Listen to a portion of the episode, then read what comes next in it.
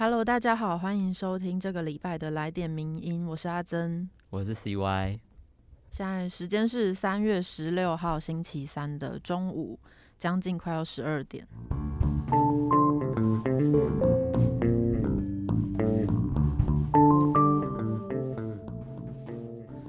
其实大家最近有没有发现天气好像已经变热了？对，而且其实好像一二月原本非常的冷，然后又。就是每天都在下雨，但是好像到了三月，就是突然天气瞬间变暖。对，就是直接变变夏天。我们的春天呢？台湾好像没有什么春天跟秋天，就是不是不是冬天，不然就是夏天。对，而且我其实夏天的衣服都还没拿出来，觉得最近有需要赶快把它拿出来的趋势，不然可能会太热。对。那今天呢，我们一样要跟大家介绍三篇文章，也是都是蛮时事的东西。那直接进入第一篇，第一篇是我们的作者翁明佑医师他写的《为何校园教师的威权阴霾总是挥之不去？一位医生的童年回忆与观察》。那这篇文章其实是一呃，翁医师他就是跟他女儿晚上一起看电视的时候，刚好看了《公视主题之夜》这个节目。然后这一集，然后刚好他们看的那一集的主题是谈到校园老师的威权对小孩欺压的伤痕，嗯，然后所以这个主题其实也让他想到，其实最近刚好有一个很热的时事，就是在谈台中一中的音乐老师他情绪失控的影片在网络上面转传，然后这个事件就让不适任教师为何无法淘汰的这个话题引起大众的讨论。对，所以作者他其实并不是要针对这一次中一中这个事件的当事人们去做评论，他只是借由这个事件，然后延伸想到一个就是关于校园威权阴霾的这个故事，然后是从他自己的亲身经验来讨论。就是他想起他自己亲身的经历，是在他国小的时候，三年级的时候他就转学，然后他的妈妈就发觉，当时的他从原本是一个快乐开朗的孩子，然后转学之后就变成一个沉闷压抑的小孩。然后，但是他说，其实压垮他的最后一根稻草是另外一位自然科任老师，就是他在班上上课的时候，对于自然老师提出了一些知识上的提问，就是他觉得，哎，好像课本跟老师教的是不是不太一样之类，他就是想要了解到底是怎么一回事，他就跟老师提问，结果自然老师竟然就是怒吼羞辱他，还就是。把他叫去罚站，然后让他就是酿成了一个造成了他心里很大的一个阴影。对，那其实作者就觉得，其实当一个教师他伤害了学童，然后但是校方却无能为力、无法太除的时候，他没有办法去修正教师这种失控的行为，然后其实是会让很多就是不同世代的学生会受伤。那他觉得这是其实是算是制度缺陷造成的遗憾。那当老师他只能诉诸威权，然后只能用地位的不平等来逃避解释、来逃避道歉或逃避改进的时候，其实脆弱的也是老师本身，因为他其实没有办法面对自己的问题。但是受伤的往往都是学童，而且即使他们长大了，心中某部分还是会永远被拘禁在事件的当下，不时被伤痕困扰，而且必须花很多年的勇气来告诉自己说我没有错，然后才有机会可以从阴影里面走出来。那这个师长威权的霸凌是。到现在都还是依然存在，而且可能都还是在这些曾经受过伤的学生心中，而且可能师长的无心之过是有可能造成学生终身的伤害的。对，那其实这也谈到了，就是刚刚提到的一中老师暴气的那个影片。嗯，那作者就觉得，其实，在没有办法看清这个事件全貌之前，其实不应该妄下亲自的妄下评论。那比方说，他就觉得，呃，我们只看到学生侧录的影片从。暴怒的老师开始的时候，当大家就会看到一个好像认为很夸张的人士，然后呢，就会先提醒自己说，这其实是否有没有经过加工或是去脉络化的可能？因为大家其实并没有办法透过影片去直接了解到老师先前遭遇了什么东西，那我们也没有办法从这个单一事件去评断这个人他数十年来他的为人，他教育的方式是什么。那当然更不用说网络讨论区上面，就是会有校友在那边追忆啊，说什么这个老师以前的教学经验啊，种种等等，他也可能会造成某种三人成虎的舆论杀人的这种极大风险。是的，所以我们在看到这个事件以及它的后续的讨论的时候，其实心里要知道说，这个影片之所以能够引起社会大众这样非常广泛的讨论。除了是因为现在的爆料文化的这个风潮之外，作者觉得说，也许另一方面是因为有很多人心里的这个伤痕被这件事情所唤起了。不论是就是看到自己当学生的时候，就想起自己学生的时候曾经被师长不公的对待，甚至愤怒的彪骂。或者是担任师长的人，他面对不受教的新一代学生的这种无力感，所以在看到这些这些事件的时候，大家都非常心里有一些记忆，或是有共鸣，然后甚至自我代入，把自己就是共感了影片里面的角色的情绪。对，那但是不可否认的就是不适任教师，当然呃，在这边指的不适任教师，当然不并不是指这个事件当中的音乐老师，因为我们其实。并不完全的知道说这个就是一中里面这个师生的关系到底是发生什么问题，嗯，而只是说作作者刚好要谈到不是任教师这个问题，那其实一直都是教育现场的痛。那作者也也有不少朋友是教师跟校长，所以当他们提到不是任教师的时候，他们通常也只能打趣的，就是表示好像目前真的是没有什么办法可以处理这个问题。呃，作者也认为他其实不难理解说人事上更灵活的中部私校，它之所以能够成为。目前少子化就是更热门的一个选项的原因。对，那说到不适任教师需要太除这个话题，可能大家会觉得好像是一件很负面的事情。但作者觉得，其实无论在什么样的工作场域，不适任者的太除机制都是非常必要的一个设计。以作者他在医学中心训练的时候的经验，就是那时候是到医学中心学到一些内部服务的观念，还有因为疾病治疗日新月异，所以其实医学工作者非常注重大家的终身学习，因为好的医院会专注于服务所有的员工，甚至鼓励员工成长，让医师人员可以得到照顾。然后也有后盾可以放手的成长，但是同时呢，他们也会同就是同时太除不适任的人员，所以这样子的机制其实是好的，而且最后得利的会是病人。对，那。在这边，其实离职率它并不是什么负面的名词，因为作者会认为一个健康的企业，它离职率其实通常根据统计会介在百分之五到百分之十五之间。嗯，所以太除不适任的人员，他其实反而能够持续的维持企业的凝聚力，然后去带来更多的活力跟创新。那所以教师只进不出的问题，它其实终于在二零一九年教师法修法之后见到一些曙光。那呃，里面就是包含增订了教师专业审查委员会的介入，它其实就带来了更多外部专家去协助太除不适任教师的机会。不过在现实上的执行，其实还是有一些困难的。对，不过如果说回到就是这个事件当中的，例如说学生他们的态度，如果他们是希望或者是看到这些事情的人们，大家就会觉得说，好，我以后长大之后我就要反击这些。这些大人之类的，如果有这样子的想法，作者觉得这其实意味着威权这件事情是没有被消灭的。因为爆料文化就是其实以前在以前是一种呃让大众能够为了不公义事件或是弱势发生的一个重要的管道。但是当人们发现这个爆料的力量之后，反而让爆料文化成为另外一种威权和霸凌他人的工具。而且现在的青少年对影音工具是更熟悉的，不过这些青少年究竟能否理解社群媒体会带来的伤害还有影响力，其实是需要我们更积极的带领他们持续反思的。就就好像其实前面有提到的，就是作者有提到医院跟这个医疗人员他们的照顾会使病患受惠，那现在教师其实他也要面对与时俱进各式各样的学生。那所以知识的威权其实并没有办法让现在的学生臣服，所以课堂冲突中教师的失落跟无力的情绪，他其实也必须要有人照顾。教学现场的互动的过程，其实已经跟过去有很大的不同，所以作者会认为，其实应该要去设立一个准则，去协助就是教师的应对。那弱势跟威权其实是一个比较动态的关系，所以现在的教师他并非全然是掌控那个主动的权利，所以学校应该要成为。热血教师的后盾，因为老师他如果本身素质变好了，或是他的整个状况变好了，那最终的受益其实都是学生，才会让整个师生关系更加融洽。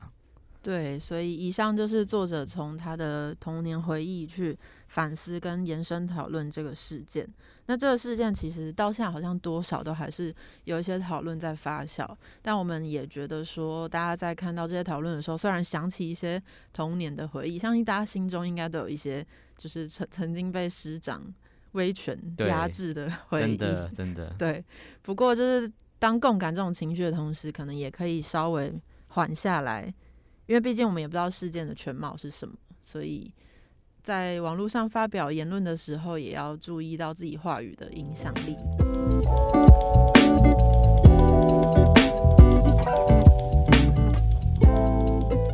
那接下来要大家讲的第二篇是许安安所写的《只看到月经带来的垃圾量，而看不见女性的妇女节记者会》。对，这也是上礼拜引起一阵讨论的一个新闻。就是在三月八号妇女节当天呢，时代力量立委陈娇华他连同其他的团体召开记者会，表示说卫生棉、纸尿布的垃圾量很大，所以呼吁政府应该要鼓励民众使用环保生理用品。那这样的说法，它其实是有一种想要延伸环保署这几年来现用免洗餐具的政策，但其实免洗餐具和卫生棉是截然不同的议题。那这场记者会最大的问题就是把责任丢给女性。对，那这场记者会其实他提到说，女性一辈子使用卫生棉的体积量大概是一部卡车的量。那作者其实就反问说，那所以女性天生有月经是一种罪吗？还是说制造一卡车的卫生棉垃圾是女生的错吗？甚至记者会还说，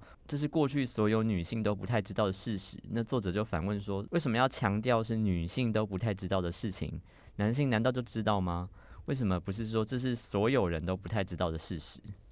对，其实月经带来的垃圾代价是对所有人都会造成影响的，但是月经所带来的生活困扰却是部分人要承担的，也就是有月经的人要承担的，而且生理期常常会伴随很多的污名和痛苦。那作者觉得这其实都是所有人应该要共同面对和承担的，而且这场记者会只有表面就是在那边喊环保，却没有深入的去讨论说，诶，为什么很多女性不敢、不愿意或是不想去选择卫生棉之外的生理用品？这才是真正重要的，应该被好好讨论的关键点。而且记者会只有把布的卫生棉跟月亮杯的照片拿出来介绍，然后。称赞一下，但并没有完全分析不同生理用品间的优缺点。那其实这些生理用品它都有许多有待改善的地方，比方说卫生棉条的价格跟普及性。月亮杯遇过的政策障碍以及产品的选择性等等的，是的。那当然，在这场记者会里面的主办的各个团体里面，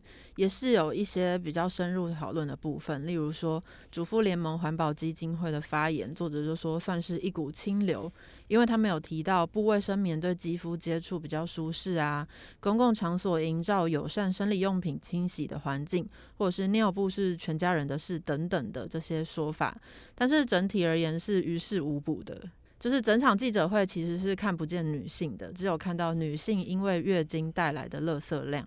那像这样的问题，他应该要怎么办呢？那其实作者就提出了一些建议。首先是在这些讨论当中，其实偶尔会看到有人会愤怒的说，男人跟停经的女人都不懂。那作者就觉得不应该讲，就是建议停止这种说法，因为这种说法它只会加深仇视的情绪。那作者认为应该要做的事情，其实是鼓励各年龄的人。来出面分享他们的经验。那第二个建议则是，我们可以检视自己是不是对月经、对卫生棉、对棉条以及月亮杯有刻板印象。那我们自己其实可以动手查资料，然后去认识这些生理用品的特征。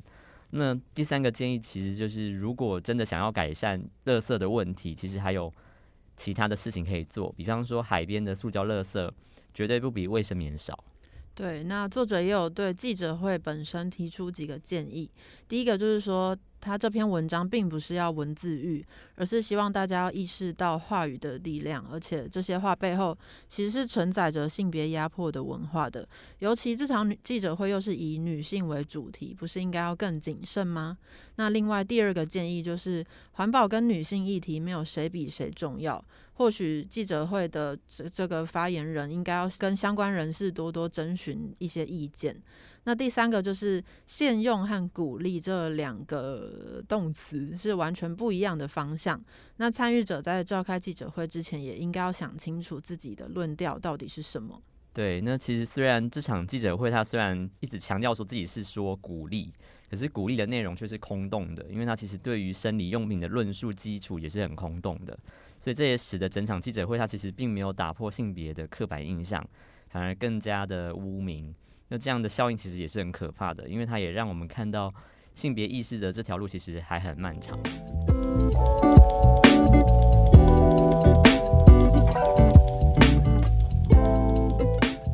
那今天第三篇文章要跟大家分享的是我们的作者林子立写的，是泽伦斯基的无知还是普丁的野心？俄乌战争的国际体系分析。那从二月底开始，其实呃，俄乌战争它已经持续超过了二十几天。那其实大家都想搞清楚，说为什么会导致武力冲突？那其中就有舆论认为说，是因为乌克兰在二零一九年为了有助于加入北约跟欧盟而改写宪法，所以他因此有挑衅俄罗斯的意思。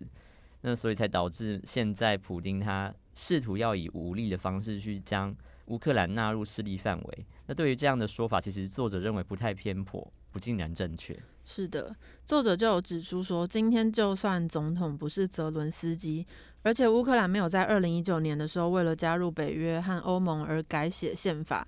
普丁现在还是很有可能会用其他的借口攻打乌克兰。大家要知道的就是，当时乌克兰国会的三百八十五席之中。有高达三百三十四位的议员是支持加入的，那这个就可以看到说，其实乌克兰的民意是有这个共识的，而且普丁当然心里也是很明白这个乌克兰的民众心里在想什么，所以他才会借由战争的方式，想要彻底斩断乌克兰进入北约的企图。对，那其实这这个冲突其实可以回顾到二零零四年的时候，乌克兰总统大选的亲欧派的候选人尤申科他声势大涨。所以莫斯科就决定下毒去阻止他当选。其实从这个时候就可以很明显的看到，俄罗斯他千方百计的想要干预乌克兰走向西方世界的怀抱。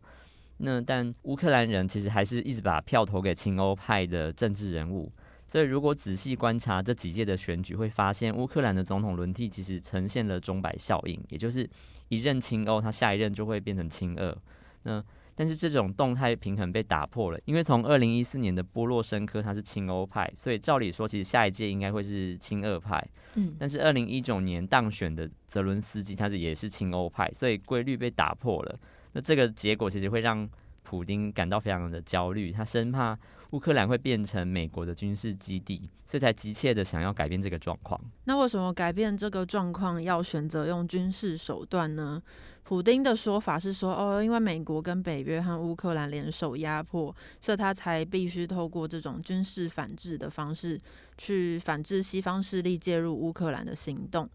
但是作者就说，从目前俄罗斯艰巨不退兵的事实来看，其实这应该属于普丁谋划多时的一场战争啦。为什么呢？因为大国发动战争的理由有千百个，但是目的只有一个，就是国家利益。大家知道说乌克兰物产丰饶嘛，所以如果他成为俄罗斯的腹地，那欧美再怎么制裁俄罗斯，普丁其实都不用太担心。那其实，在二零零八年的时候，美国在北约会议讨论的乌克兰跟乔治亚能不能加入北约，其实就已经注定了俄罗斯的反对。然后在同年又爆发了美国次级房贷危机，所以它酿成了全球的金融危机。那这也显露了美国已经无力维持国际秩序。美国的这个势力的减弱，可以从两个地方看出来。一个是因为冷战结束，民主阵营的威胁已经消失了，所以许多的国家不再认为美国的保护是必要的。尤其就是后来又有许多的反恐战争，更加深了各国对美国的不信任感。那更不用说川普任内，几乎是摧毁了大西洋之间的信任感。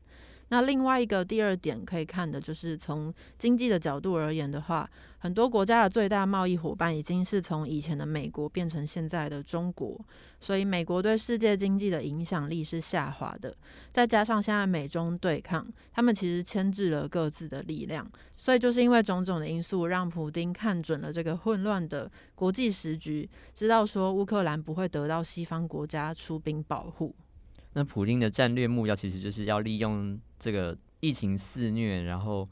欧洲政治经济不稳定的状况，趁势的去回复过去苏联时代的势力范围，建立一个新的东欧秩序，然后接着成为区域的霸主，并且他能够同时的去摆脱美国经济制裁的压力。所以就是说，他其实得到乌克兰，他只是第一步而已。接下来他的目标还有摩尔多瓦、乔治亚、亚美尼亚跟亚塞拜然。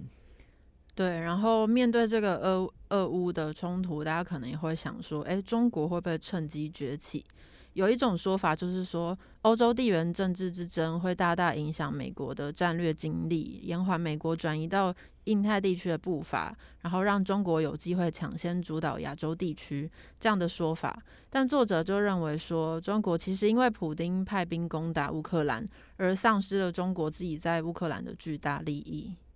所以总而言之，其实俄罗斯跟中国它绝对是同床异梦，而且因为中国既不愿意担任调停的角色，也不愿意制裁俄罗斯，所以反而更可能成为支持普京的关键力量。所以未来美欧跟俄中两个集团呢，它其实对抗的形势会更加明显。那我们再说回到俄国跟乌克兰，还有普丁的心意，为什么非乌克兰不可呢？其实，在二零一四年，俄罗斯主导欧亚联盟的建立的时候，就是欧亚联盟的成员国有俄罗斯、亚美尼亚、白俄罗斯、哈萨克跟吉尔吉斯这五个前苏联国家。但是，这个联盟的经济一直是被欧美制裁的，几乎是徒劳无功。那欧美越是制裁，普丁就越认为想要取得乌克兰来解决他们的经济困境。因为乌克兰拥有绝佳的地理位置、国土面积、人口规模，还有经济结构。俄罗斯的欧亚联盟如果就是得到乌克兰，绝对就能够起死回生。那为什么欧亚联盟这么重要呢？因为普丁他如果想要跟美中分庭抗礼的话，他就需要这样子的一个贸易性的区域组织。那你对台湾来说，其实俄乌战争的发动，其实对台湾还有一个关键因素，就是大家都会在问，那台海会不会被影响？那其实大部分的战情分析会认为，其实这个战争它有很高的几率会持续很久，所以真正的新冷战时期会即将到来。不过作者却认为呢，台海安全其实会相对的比较稳定，也就是说，今日的乌克兰它并非明日台湾。虽然北京也从未放弃武统台湾，但是考量到两岸的经济其实都还呈现增长的趋势，双方的内部的局势也算是稳定，所以北京对于台湾它其实。并没有真正的急迫感。那另外一个重要的原因，就是因为其实台湾的社会团结度算是高，然后治理也是良善的，北京其实很难趁虚而入。而且除此之外，民主阵营国家因为担心南海的航行自由，然后也担心台湾的半导体落入北京手中，所以为了台海的稳定，他们会提供另一层次的保障。作者的意思就是，请大家不用过度担心。对，那但是呢，大家还是要记得，呃，俄乌战争它其实给台湾最重要的启发就是，面对强权如果没有足够的不对称的作战能力，即便加入再多的国际组织也无法保护自己。所以把自己的安全赌在别的国家的保护，其实永远是不可靠的海市蜃楼。那他国也没有义务也没有责任去保护台湾。但是如果台湾的战略价值与民主联盟国家的利益是一致的时候，台海基本上就有可以稳定很长一段时间。是的，所以乌克兰跟俄国的这个冲突到现在就还是是持续在发生的。然后有各个面向、各个讨论都众说纷纭。然后这篇文章就是提供这样子的一个国际情势，然后最后回到台湾的，因为大家可能最在乎的还是台湾的问题，所以这篇文章就是给大家作为一个参考。嗯。那今天的来点名音就到这边，谢谢大家的收听，我是阿珍，我是 CY，大家拜拜拜拜。谢谢你的收听，更多内容请上名人堂网站。